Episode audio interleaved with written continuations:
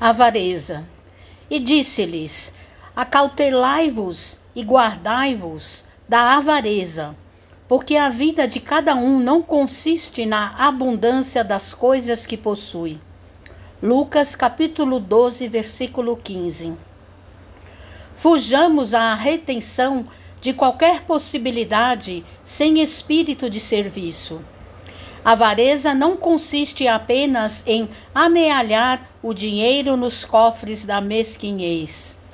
As próprias águas benfeitoras da natureza, quando encarceradas sem preocupação de benefício, costumam formar zonas infecciosas. Quem vive à cata de compensações, englobando-as ao redor de si, não passa igualmente de avaro infeliz. Toda avareza é centralização doentia, preparando metas de sofrimento. Não basta saber pedir, nem basta a habilidade e a eficiência em conquistar.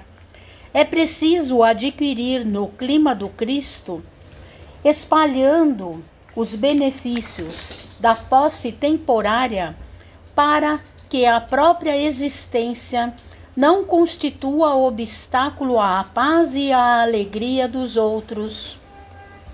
Inúmeros homens, atacados pelo vírus da avareza, muito ganharam em fortuna, autoridade e inteligência, mas apenas conseguiram o termo da experiência a perversão dos que mais amavam e o ódio dos que lhe eram vizinhos.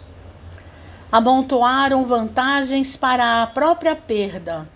Arruinaram-se, envenenando igualmente os que lhe partilharam as tarefas no mundo.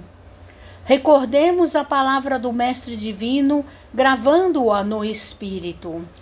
A vida do homem não consiste na abundância daquilo que possui, mas na abundância dos benefícios que esparge e semeia, atendendo aos desígnios do Supremo Senhor.